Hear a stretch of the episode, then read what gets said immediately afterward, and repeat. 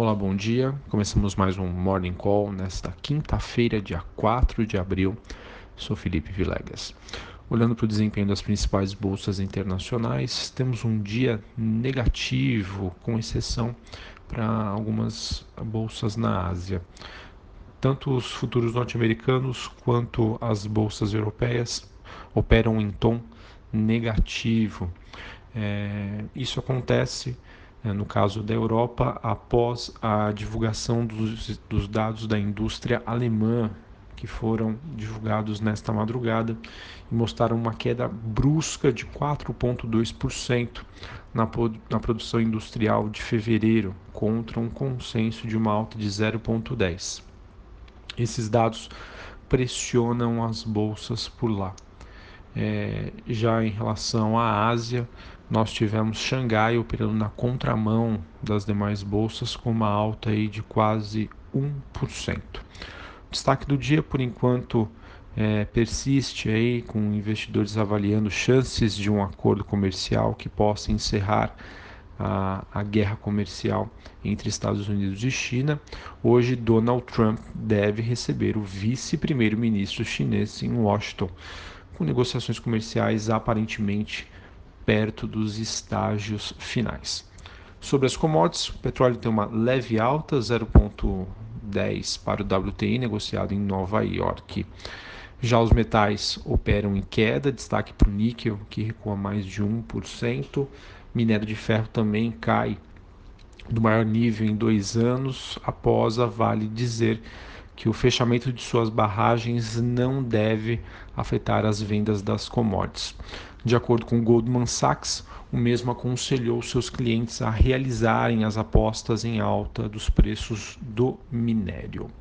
Então vejam que o cenário internacional segue um pouco aí negativo. Tá? O investidor volta a ficar mais temeroso com os dados macroeconômicos. Destaque hoje para os dados da atividade da indústria alemã, que apresentaram uma queda maior do que o esperado.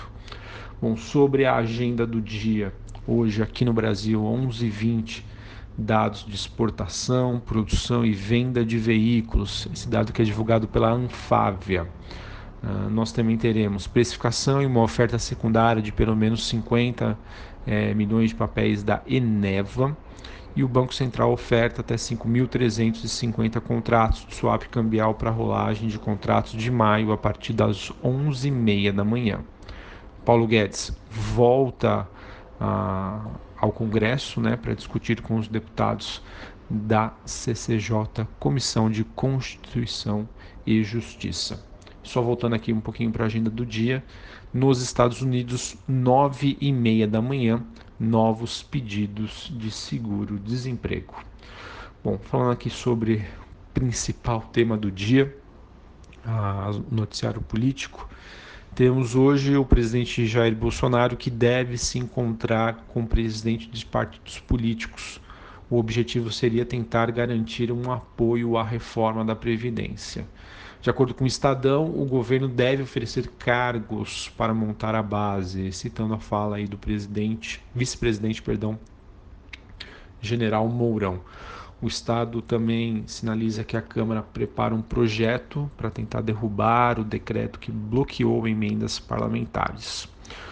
Ontem nós tivemos o Senado aprovando o orçamento impositivo e também a Câmara concluiu a votação de mudança na relação entre o Banco Central e o Tesouro.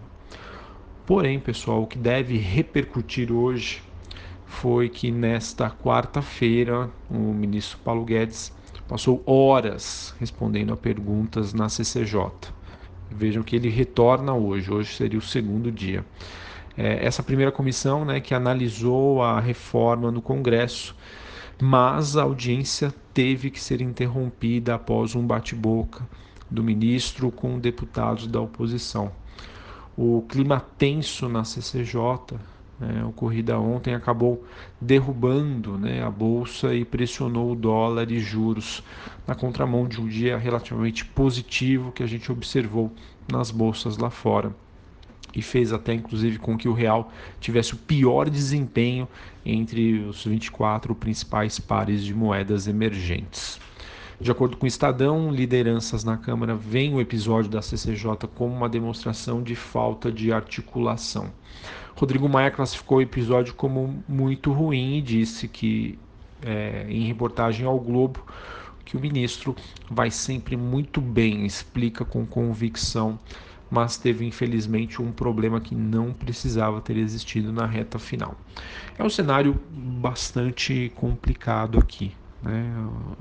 Assistindo ontem a, CCJ, observou-se aí que a oposição teve uma postura é, mais de tom de crítica né, do que sobre questões técnicas em relação à reforma da Previdência. Foi um clima pesado e ficou claro e evidente que Paulo Guedes estava sozinho ali para tentar defender a reforma. E hoje a gente vê a repercussão disso, né, inclusive do bate-boca nas redes sociais. Aqui citando aí o, os trading topics do Twitter, né, as hashtags somos todos Paulo Guedes, é, Chuchuca dos banqueiros, Guedes é rock puro, Chuchuca é a mãe, ficam aí entre os temas mais comentados do momento, né, mostrando aí, é, no caso, que a população tem apoiadores da reforma e contra a mesma. Bom, seguindo agora para a gente finalizar o noticiário é, corporativo, temos destaques aí para BR Foods, que de acordo com a Reuters e com a Folha, o Brasil poderia vender mais carne suína para a China. É, isso acontece devido a um surto é, de febre suína no, no país chinês. O, inclusive até o presidente da BR Foods se manifestou dizendo né, que o país poderia vender mais de até 300 mil toneladas a mais de carne, dado esse ocorrido. A gente também teve a Semig, que se manifestou querendo acelerar a venda na Light e poderia realizar aí um follow-on, inclusive no primeiro semestre. Tivemos também, de acordo com o Estado, após IRB e Petrobras, a Caixa eh, se manifestou e deve emplacar uma oferta de ações da Alupar a Lupe 11. Bom, vejo então que hoje o dia segue bastante agitado, né? tanto na questão internacional, com as bolsas num tom negativo, e com certeza aí o mercado deve repercutir os momentos de tensão observados ontem na Câmara. Tá? Vamos ver, hoje é um novo dia de Paulo Guedes na CCJ e vamos ver se os ânimos melhoram, né? já que demais deputados que não conseguiram é, falar ontem ou manifestar suas opiniões e perguntas é, possam falar hoje e a expectativa é no, claro, no, no caso aí que a gente tenha mais deputados da base aliada se manifestando. Um abraço, um bom pregão e até a próxima.